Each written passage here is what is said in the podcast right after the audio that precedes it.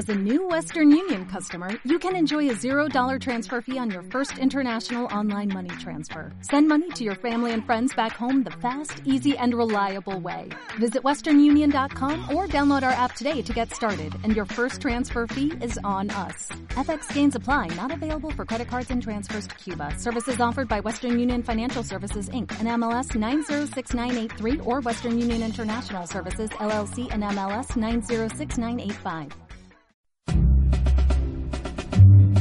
Bienvenido a Radio Libertad Constituyente.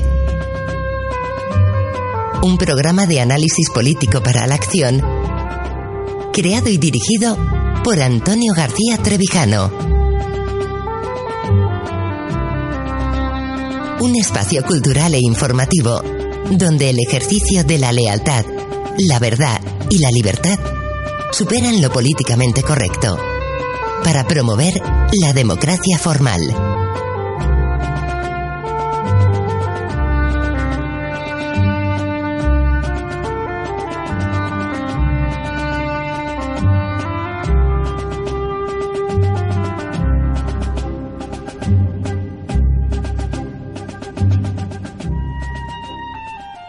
Buenos días, queridos amigos y oyentes de Radio Libertad Constituyente.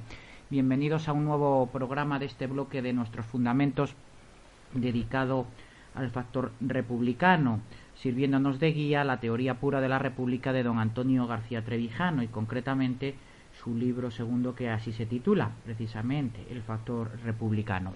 En el último programa lo habíamos dejado en cuanto a la finalización de la introducción y clarificación de conceptos que el autor realiza eh, para comenzar eh, en esta ocasión ya adentrándonos en la materia republicana. Como ya hemos visto, íbamos a analizar materia, forma y espíritu republicanos eh, como integrantes de ese factor único y que, como decimos, es el motor de la libertad política.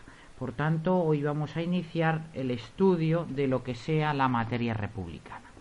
En este programa procuraré además leer poco eh, e intentar hacer una introducción a lo que sea o lo que se entienda por, por materia republicana para, para una mejor comprensión, servir como eh, guía de los textos que a partir del día de hoy vamos, vamos a leer y vamos a analizar detalladamente.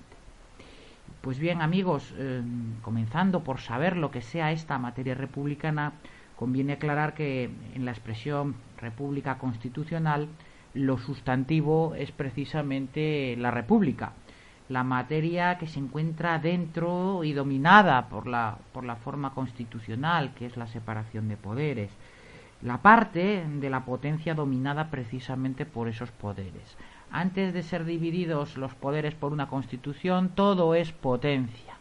Potencia que puede ser popular, puede ser estatal, pero al fin y al cabo lo que la caracteriza es una, una sola cuestión en cuanto a su proyección política, que es la ciencia del estudio del poder, que es su carácter incontrolado. Lo que hace la Constitución es transformar esa potencia, en nuestro caso esa potencia estatal, dominarla y convertirla en poderes que se vigilen recíprocamente sirviendo de contrapesos uno de los otros. Poderes del Estado, poder del Estado, por un lado, el Ejecutivo, y poder de la nación, por otro lado, que sería la Asamblea o el poder legislativo. Entre ellos y moderando como presquenul el mal llamado poder judicial, que no es sino una facultad jurisdiccional del Estado, cuyo requisito imprescindible es la independencia tanto del poder político del Estado como del de la nación e incluso también de los propios justiciables. Sin conocimiento de ese algo material, de esa materia inherida por la forma constitucional de la República, las monarquías se justificaron eh, en primer término con creencias místicas, con creencias religiosas, a las que las repúblicas nacientes de aquel entonces las suplantaron sustituyendo eh, esa fe divina por otra clase de fe, una fe en la razón universal, un racionalismo positivista acaso extremo e incapaz de concebir el límite humano del conocimiento y precisamente por eso destinadas igualmente al fracaso. La incapacidad de ambas fórmulas, las repúblicas nacientes de carácter racionalista positivista extremo o las monarquías de inspiración divina, eh, fueron, como digo, incapaces para entender la materia del conflicto social. Ello dio lugar a las ideologías nacionalista y socialista, que pretendieron y tenían eso en común, amigos, eh, resolver el problema eh, de la organización social suprimiendo la libertad. Eso es lo que tenían en común. La tragedia mundial de esas pretensiones absolutamente, y valga la redundancia, totalitarias, y ahora los estados de partidos surgido de los rescoldos ideológicos de la Europa de la Segunda Guerra Mundial, con pretensiones eh, de ser al fin y al cabo partes, pasar de ser eh, de la res total a la res parcial o res partitocrática, basada en, esos rescoldos ideológicos de las ruinas de la Segunda Guerra Mundial, dieron lugar a simulacros de nacionalismos de ocasión y socialismos de corrupción.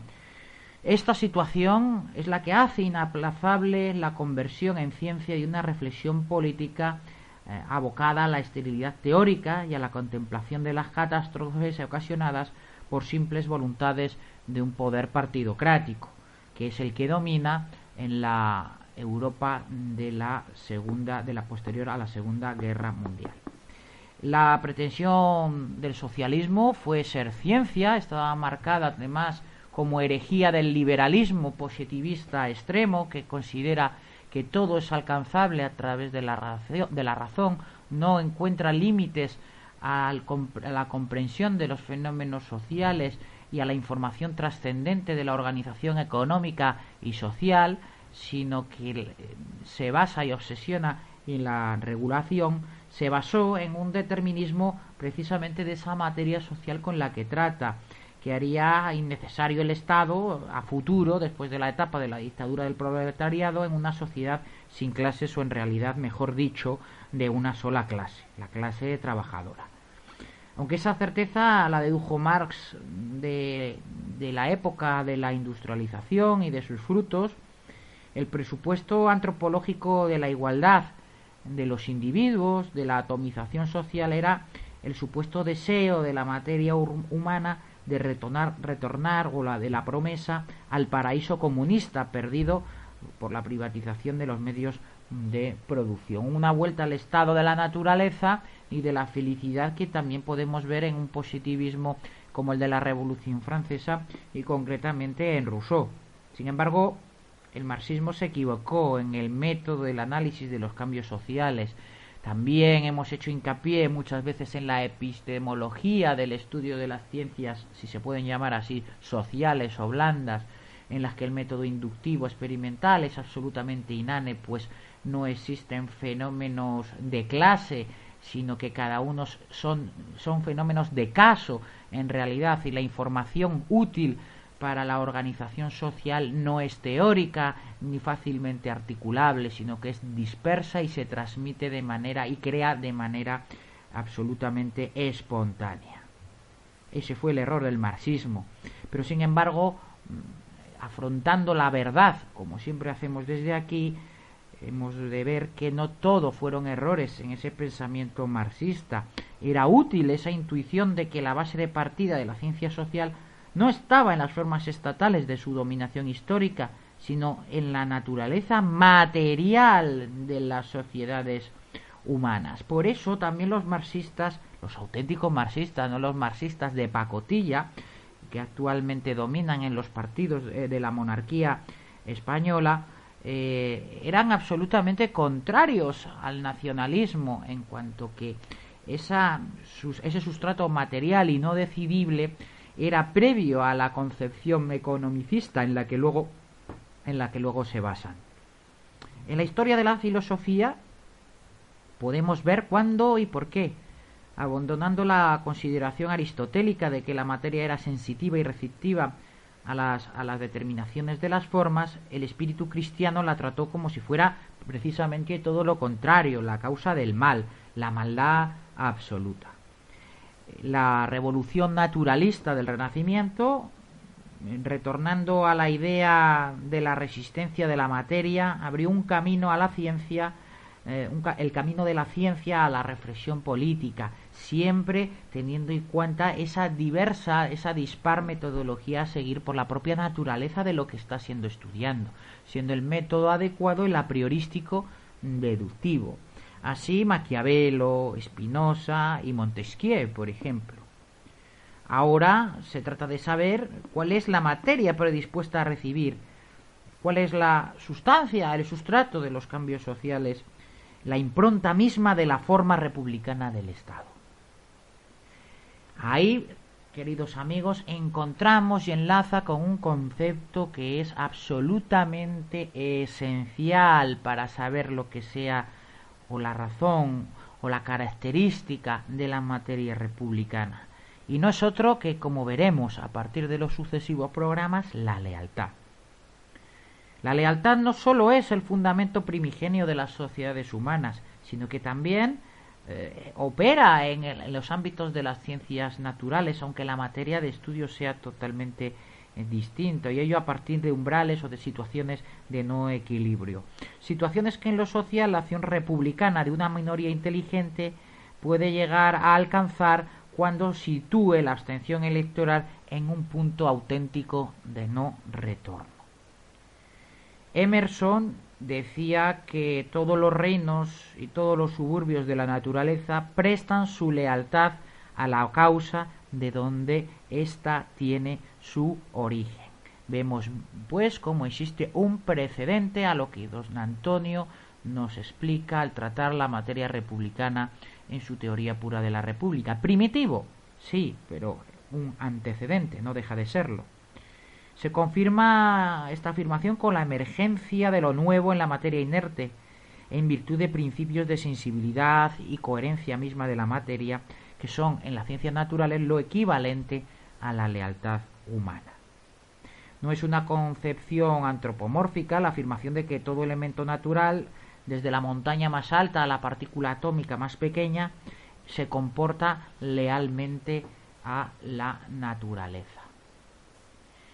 Con toda precisión podemos identificar la materia republicana, que es de lo que nos vamos a ocupar en los sucesivos programas, que es sensible, receptiva y leal a su determinación por la libertad constituyente en la forma constitucional de la República, con la red pública y común de la sociedad civil.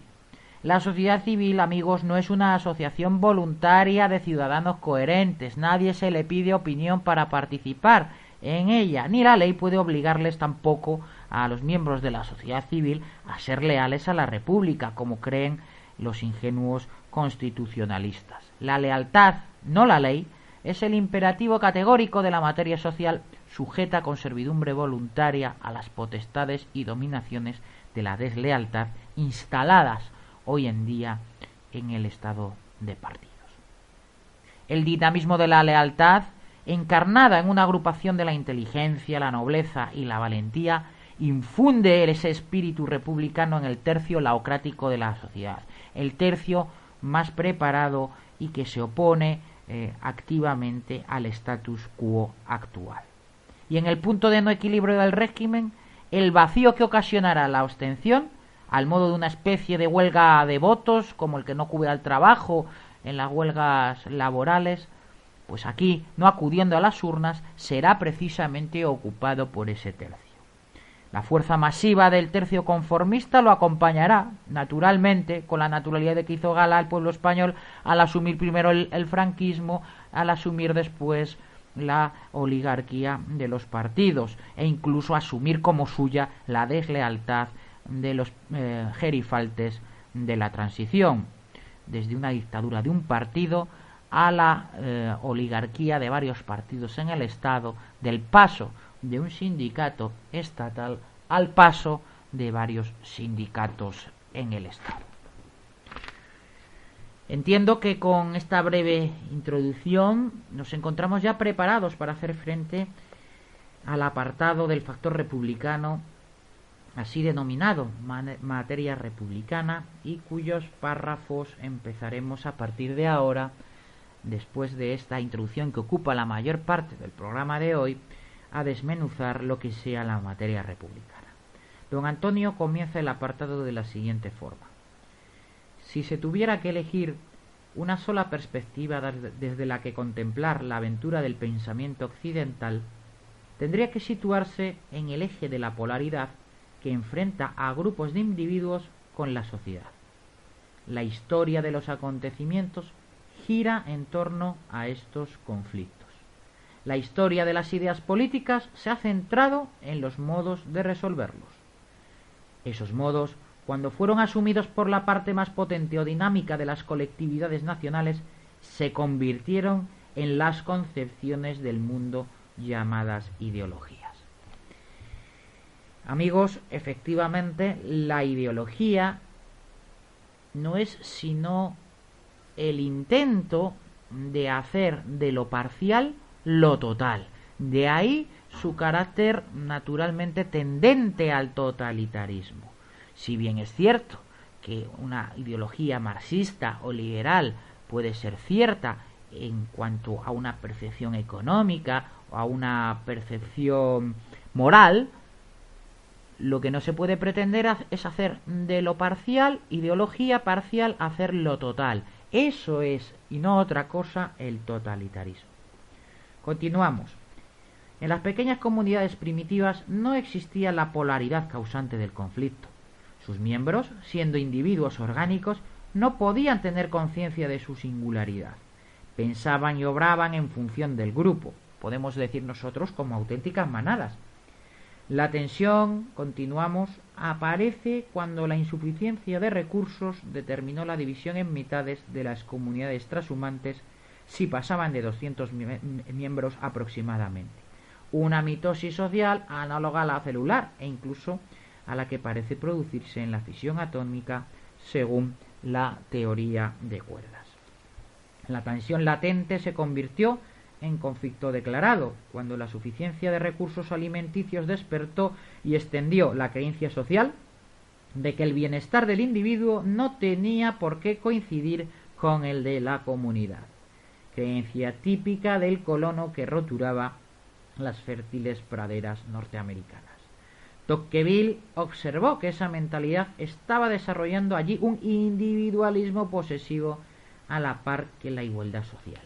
Esto, queridos amigos, nos explica la admiración de Tocqueville sobre la naciente eh, República Norteamericana, eh, viendo unos valores que habían sido perdidos por un racionalismo positivista extremo en la Revolución Francesa eh, llevando a unos extremos que le resultaron repugnantes, encontrando la semilla de la auténtica libertad en ese constitucionalismo naciente de los Estados Unidos.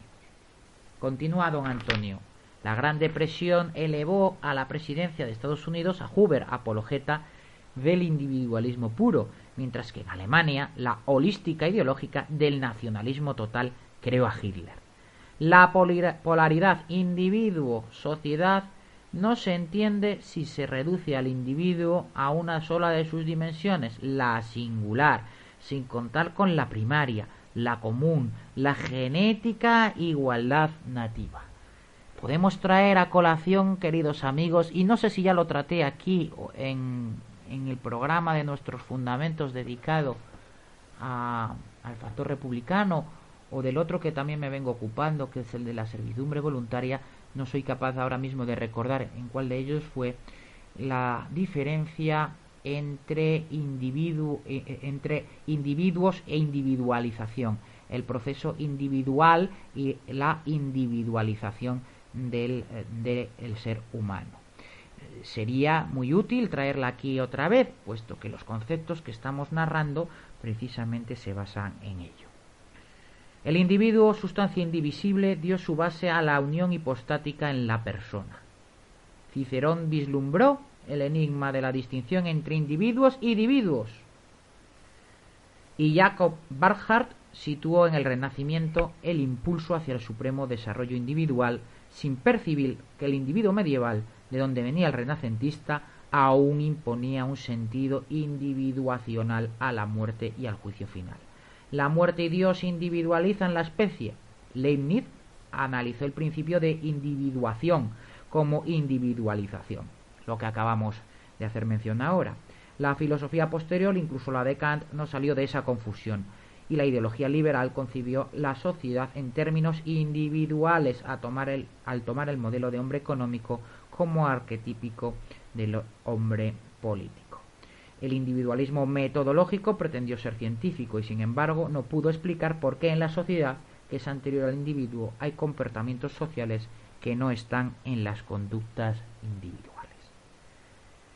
Pues bien, queridos amigos, con esta breve introducción lo vamos a dejar aquí para la continuación la semana que viene adentrándonos en la materia republicana para mm, desmenuzar el que pueda eh, su, verdadero significado, la profundidad del pensamiento que García Trevijano destila en este capítulo, en esta parte del libro segundo del factor republicano en, metodología exquisita, tratando separadamente primero materia, luego forma y por último el espíritu republicano. Ha sido un placer compartir estos minutos con todos vosotros y eh, nos escuchamos, iba a decir, nos vemos la semana que viene. Un fuerte abrazo y muy buenos días. Gracias por escuchar Radio Libertad Constituyente. Recuerda que puedes seguirnos también si lo deseas en Facebook o Twitter a través de nuestras cuentas oficiales. Busca el texto Diario Español de la República Constitucional en Facebook y pulsa en me gusta para seguirnos. Busca Diario RC en Twitter para localizarnos también en esta red social. En la plataforma YouTube puedes visualizar información diversa a través de los canales Tercio Laocrático y Libertad Constituyente TV.